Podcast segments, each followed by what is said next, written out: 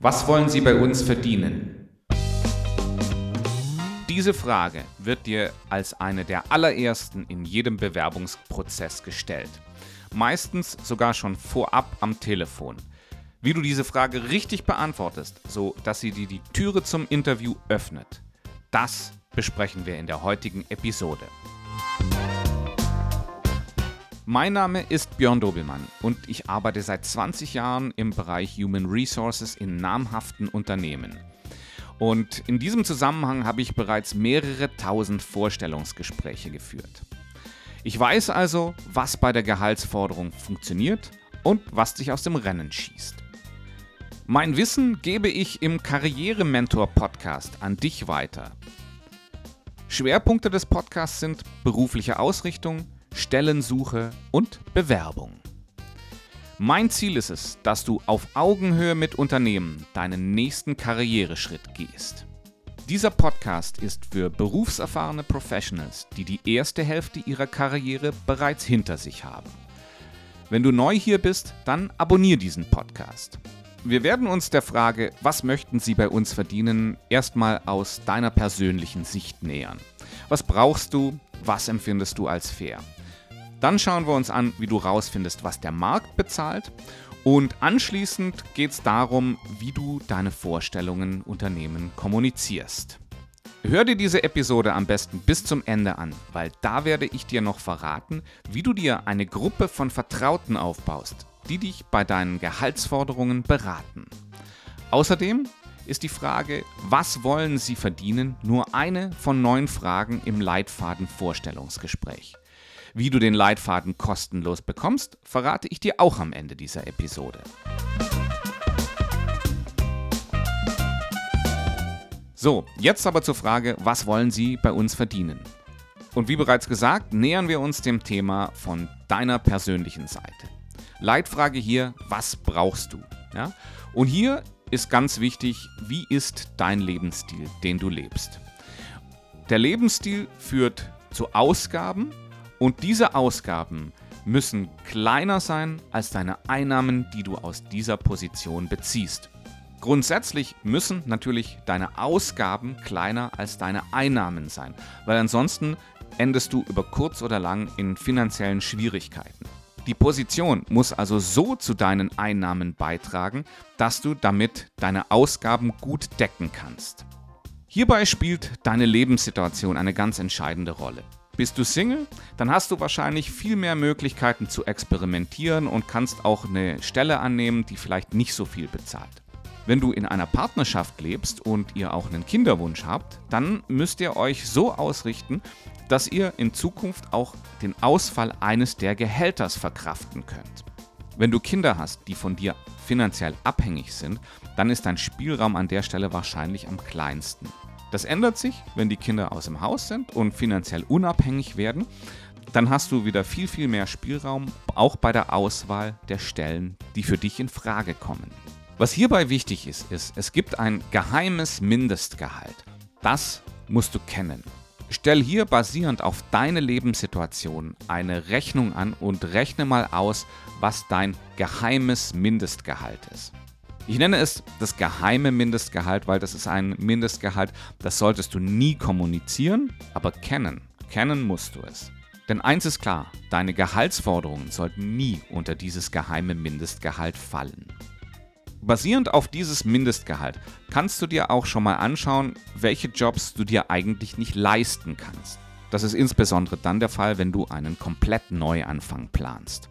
Allerdings einen kompletten Neuanfang empfehle ich so gut wie nie, es geht eher darum, Vorhandenes so weiterzuentwickeln, dass du dich auf dem richtigen Weg befindest. Ja? Und gehaltlich ist sowas auch viel eher machbar.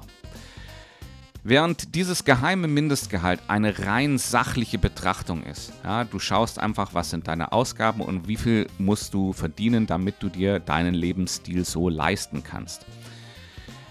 Während das so ist, gibt es auch noch eine andere Sichtweise aus deiner persönlichen Warte. Und zwar musst du für dich entscheiden, was ist für dich ein faires Gehalt für deine Leistung. Das ist jetzt weniger was, was man ausrechnet, sondern das ist eher emotional. Also das bedeutet, du überlegst dir, wie viel musst du mindestens verdienen, damit du dich gerecht entlohnt fühlst. Den Wert solltest du auch kennen. Dann hast du schon mal zwei Anhaltspunkte. Du hast das geheime Mindestgehalt, du hast dein, dein, dein faires Gehalt. In der Regel wird sich dieses faire Gehalt aber über dem geheimen Mindestgehalt bewegen. Du solltest beide kennen und beide auch heranziehen, wenn du deine Gehaltsforderungen definierst. So, jetzt gehen wir aber mal weg von dir persönlich. Das ist ja nur eine Betrachtungsweise. Die andere, mindestens so wichtige ist, was bezahlt der Markt? Das heißt also, du musst schauen, was sind Unternehmen bereit für Menschen wie dich zu bezahlen. Und hier musst du bereit sein, dich durch einen ziemlich großen Kuddelmuddel durchzuwursteln. Es ist ein iterativer Prozess, also das heißt, es ist ein Prozess, den du mehrfach durchlaufen musst wo du verschiedene Informationsquellen ranziehen musst. Es wird auch kaum möglich sein, ein glasklares Bild darüber zu bekommen, was ein Unternehmen für dich zu zahlen bereit ist. Aber es ist möglich, das Bild immer weiter zu schärfen und zu einer Zahl zu gelangen, mit der du arbeiten kannst. Und noch eines, was ich immer wieder als Human Resources Manager sehe. Was gar nicht geht, ist im Interview danach zu fragen, Meist sagen die Unternehmen es gar nicht. Und kommen wieder zurück auf Ihre Frage, die Sie dir gestellt haben. Was wollen Sie bei uns verdienen? Und dann stehst du mit dieser Frage konfrontiert da und hast keine Antwort darauf. Vielleicht gibt es auch Unternehmen, die dir da Auskunft drüber geben, ja? Aber du kannst davon ausgehen, dass sie dir eine sehr niedrige Spanne geben werden. Genauso erwarten sie eigentlich von dir, dass du wahrscheinlich eine sehr hohe Spanne angeben wirst. Das ist Teil des, des Verhandlungsprozesses bereits. Nichtsdestotrotz, im Interview diese Frage zu stellen, ist in meinen Augen zu spät für wirkliche Erkenntnisse über deine wirklichen Gehaltsforderungen. Wie gehst du vor, um zu erkunden, was der Markt bezahlt? Hierbei sind in meinen Augen die Internetressourcen wirklich wertvoll. Allerdings, du musst auch bereit sein, Zeit darin dafür zu investieren. Es gibt viele, viele verschiedene Quellen, die du dir ansehen musst, ja. Und ein Bild entsteht dadurch eigentlich erst langsam.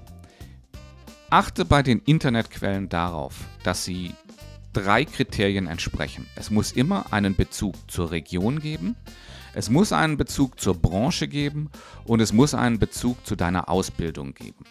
Diese drei Faktoren müssen sich irgendwo in dieser, in dieser Internetquelle immer widerspiegeln. Warum ist das so? Bei der Region ist es relativ einfach. Ja? Es gibt Regionen, in denen wird überproportional viel bezahlt und es gibt Regionen, in denen sehr, sehr wenig bezahlt wird. Ja? Wenn du dir zum Beispiel eine Stelle in Zürich raussuchst, wirst du dort viel, viel mehr verdienen, als wenn du dir eine Stelle im, im Großraum Rostock raussuchst. Dann die Branche. Die Branche hat auch ganz großen Einfluss darauf, wie viel du verdienst.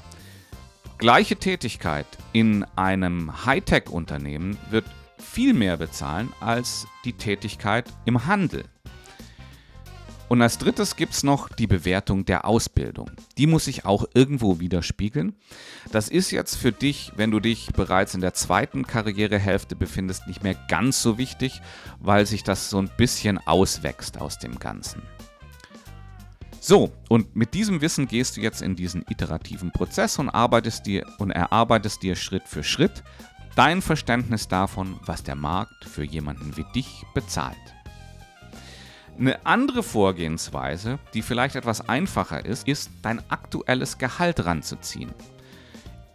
Das Schöne daran ist, es ist realistisch. Ja? Du bekommst es ja bezahlt.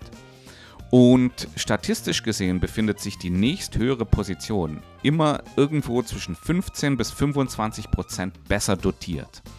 Das heißt also, nimm dein aktuelles Gehalt, leg 20 Prozent drauf und du dürftest nicht so weit von dem, was möglich ist, liegen. Wie gesagt, als Standalone-Kriterium sicherlich ungeeignet, aber im Mix mit anderen Informationsquellen sicherlich ein Punkt, der auch berücksichtigt werden sollte. Jetzt mal angenommen, du verdienst 100.000 Euro im Jahr und äh, bewirbst dich auf eine Position, die jetzt vielleicht ein Level höher ist, dann könntest du sagen, wäre hier der Wert ungefähr 120.000. Und jetzt noch zu einer Vorgehensweise, die viel zu selten benutzt wird. Und zwar ist das das Gespräch mit vertrauten Personen. Wichtig dabei ist, dass diese Personen ein Verständnis vom Arbeitsmarkt haben. Und zwar von deinem Arbeitsmarkt. Von deinem Arbeitsmarkt in deiner Region, in deiner Branche und mit deiner Ausbildung. Idealerweise sind solche Personen mindestens einen Schritt über dir. Du musst aufpassen mit Familienmitgliedern, Verwandten und Freunden. Erstens kennen die sich meistens nicht in deinem Arbeitsmarkt gut aus. Und zweitens gibt es da auch immer die, die Bewertung oder der Neid, der da irgendwo mit reinkommen könnte. Ja. Ideal sind ehemalige Kollegen und noch besser sind ehemalige Vorgesetzte, weil die haben ja so eine Art äh, Mentorenfunktion sind sie gewohnt, dir gegenüber auszuüben. Und dementsprechend sollte man diese Gespräche unbedingt suchen und vielleicht kannst du durch so ein Gespräch auch erkennen, dass jemand sagt, hey, pass auf, deine Spanne ist eigentlich ein bisschen zu niedrig, da kannst du noch ein bisschen hochgehen. Oder äh, sie sagen, pass auf, du, gehst, du bist da ein bisschen zu ambitioniert, geh noch mal 5000 runter und dann bist du da auf der sicheren Seite. Wie du so eine Gruppe von Vertrauten aufbaust, das erkläre ich dir am Ende dieser Episode.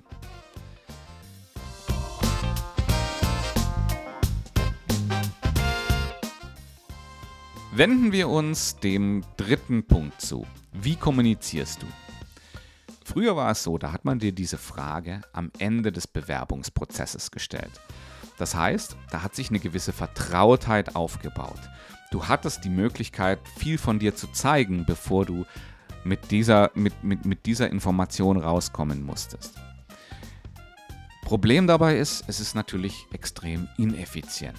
Ja, also es wird sehr, sehr viel Zeit investiert und, äh, und man, man findet dann vielleicht am Ende raus, dass es da keine Überlappungen gibt.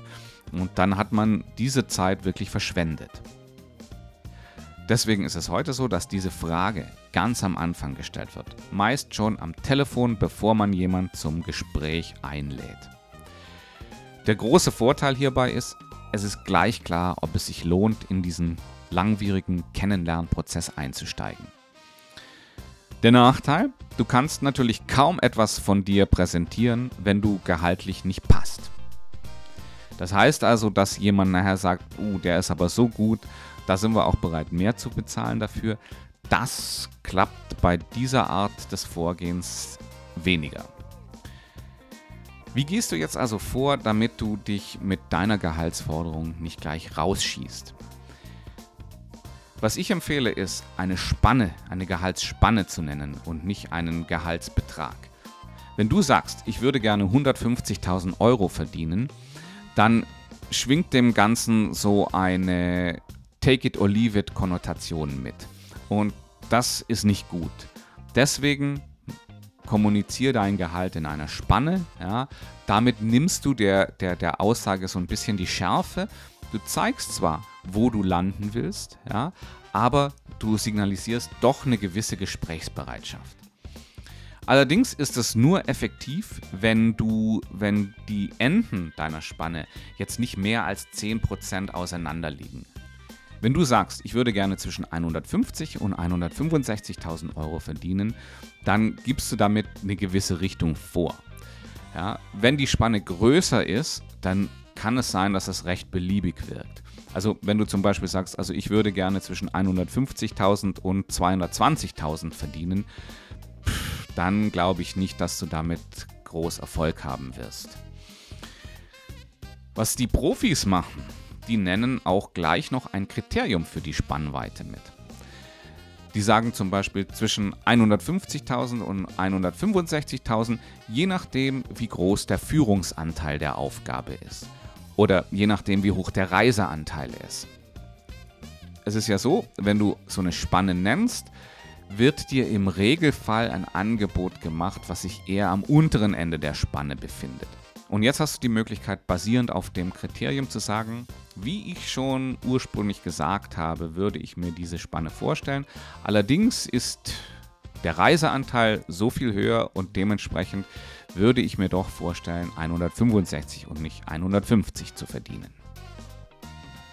Was ist, wenn du während des Prozesses die Forderung ändern musst? Das kann passieren, ja, weil es gibt Situationen, wo einfach neue Fakten hinzukommen. Und zwar Sachen, die du vorher nicht gewusst hast. Zum Beispiel, dass das Team, was du leiten wirst, viel größer ist oder dass der Verantwortungsbereich größer ist. Und das kann natürlich Auswirkungen auf deine Forderung haben. Wichtig ist, wenn es sich um eine fundamentale Änderung handelt, also wenn keine Überlappung zwischen der neuen Spanne und deiner ursprünglich genannten Spanne existiert, dann solltest du das den Unternehmensvertretern sofort kommunizieren. Du musst allerdings dann auch bereit sein, dass dies zum Ende des Bewerbungsprozesses führen kann. Aber was nicht funktionieren wird, ist das am Ende zu nennen, weil dann ist die Erwartung des Unternehmens und die Entscheidungsgrundlage des Unternehmens eine ganz andere gewesen. Und wenn du dann auf einmal mit einer 25% höheren Gehaltsforderung um die Ecke kommst, da werden die sagen, das klappt nicht. Da, da, werden, da werden die nicht mitspielen. Wenn es sich um kleinere Änderungen handelt, dann kannst du damit bis zum Ende des Prozesses warten. Und zwar, wenn dir ein Angebot gemacht wird. Dann hast du übrigens auch die größte Verhandlungsmacht. Weil du musst dir vorstellen, im Unternehmen wurde das alles abgesegnet. Ja, da sind ja mehrere Leute dran beteiligt. Und das ist aufwendig. Und hier sind die Unternehmen oft bereit, weitere Zugeständnisse zu machen statt sich nochmal durch diesen ganzen Alignment-Prozess durchzuquälen. So, bevor wir uns jetzt ansehen, wie du dir eine Gruppe von Vertrauten aufbaust, die dich bei deinen Gehaltsforderungen unterstützen, eine Frage an dich. Hat dir diese Episode gefallen? Wenn ja, dann würde ich mich sehr über eine 5-Sterne-Bewertung auf Apple Podcasts oder auf Spotify freuen. Damit hilfst du auch anderen, die sich in ähnlicher Situation wie du befinden, diese Episode zu finden. Orientierst du dich gerade beruflich neu oder bewirbst du dich bald? Dann abonnier doch diesen Podcast und du profitierst von meinem Wissen aus 20 Jahren Human Resources und Recruiting. So, jetzt wie angekündigt, wie baust du dir eine Gruppe von Vertrauten auf, die dich bei deinen Gehaltsforderungen unterstützen? Ich habe es ja schon erwähnt, enge Freunde und Familie sind schlechte Ratgeber. Erstens gibt es hier erwartete Rollenbilder. Das heißt also, wenn du früher in deinem Freundeskreis der Spaßmacher warst, dann wird sich das bis an dein Lebensende durchziehen. Und der Spaßmacher kann ja nicht auf einmal mehr verdienen als derjenige, der immer schon als der Karrieremacher galt. Es gibt also bei diesen Beziehungen jede Menge emotionalen Ballast. Und dazu kommt, dass sich diese Personen in der Regel einfach nicht auskennen. Ja, die wissen nicht, wie viel Unternehmen für dich zu zahlen bereit sind. Und die können dich zu schwerwiegenden Fehlern verleiten. Ich habe es neulich erlebt. Ein Klient von mir hat eine Gehaltsforderung abgegeben, die sicherlich 50% über dem lag, was er sich wirklich gewünscht hat weil einer seiner Bekannten ihm gesagt hat, das ist auf jeden Fall drin. Ihr könnt euch denken, was passiert ist. Er hat sich natürlich mit dieser Gehaltsforderung aus dem Rennen gekegelt. Was du brauchst, sind Leute, die deine Tätigkeit verstehen, die deine Branche verstehen, die Einblick in Gehälter haben und die dir, ganz wichtig, wohlgesonnen sind. Idealerweise sind das ehemalige Kollegen, ehemalige Vorgesetzte, aber auch Leute aus Human Resources und Compensation und Benefits. Wie gehst du vor, um dir diese Gruppe aufzubauen? Mach dir zunächst mal eine Liste von geeigneten Personen. Zwei oder drei sind hier vollkommen ausreichend. Wenn du Zeit hast, dann wärm die Beziehungen auf und halte sie warm, bevor du sie um etwas bittest. Manchmal ist das nicht möglich und da denke ich mir, es ist trotzdem sinnvoll, die Leute zu kontaktieren. Wenn du aber noch ein bisschen Zeit hast, ja, dann schau an, wann haben die Leute Geburtstag. Das ist eine super Möglichkeit, um kurze Geburtstagsgrüße zu schicken. Schick ihnen mal hin und wieder eine nette WhatsApp-Nachricht. Erkundige dich danach, wie die Karriere bei ihnen weiter verlaufen ist. Vielleicht kannst du ihnen ja auch mit irgendwas helfen. Vielleicht findest du irgendeinen coolen Artikel, den du denkst, den, den der eine oder die andere brauchen könnte. Dann schick ihnen das einfach zu. Hierbei ist es wichtig, sowas zu planen. Das muss sich irgendwie in deinem Kalender zeigen, weil ansonsten vergisst du das. Wenn du dann in die Bewerbungsphase gehst oder wenn du in der Bewerbungsphase bist, dann setz dich mit diesen Personen in Kontakt und bitte um ein kurzes telefonisches Gespräch. Die meisten Leute machen sowas gerne es ist ja grundsätzlich gut, mit den ehemaligen Vorgesetzten in Kontakt zu bleiben, weil es gibt immer mal die Möglichkeit, wo sie dir eine Referenz geben können oder wo sie dich bei Karrierefragen unterstützen können. Also in meinen Augen ist es wichtig, mit ehemaligen Vorgesetzten sich gut zu stellen.